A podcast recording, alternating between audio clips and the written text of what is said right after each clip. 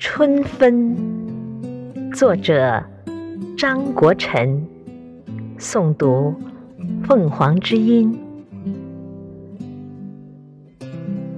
我曾持有一刻透彻的时间，在四月，在深入观察生活的两侧，毫无疑问，我们通常会被完整的场景锁定，比如居坐于白天的疑问之中，居坐于院子里让日光翻越。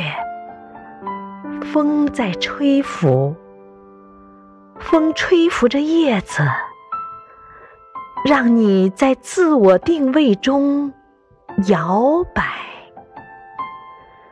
走廊里，红砖墙壁，门锁边的仙人掌，暖意交换着睡意，得到爱意。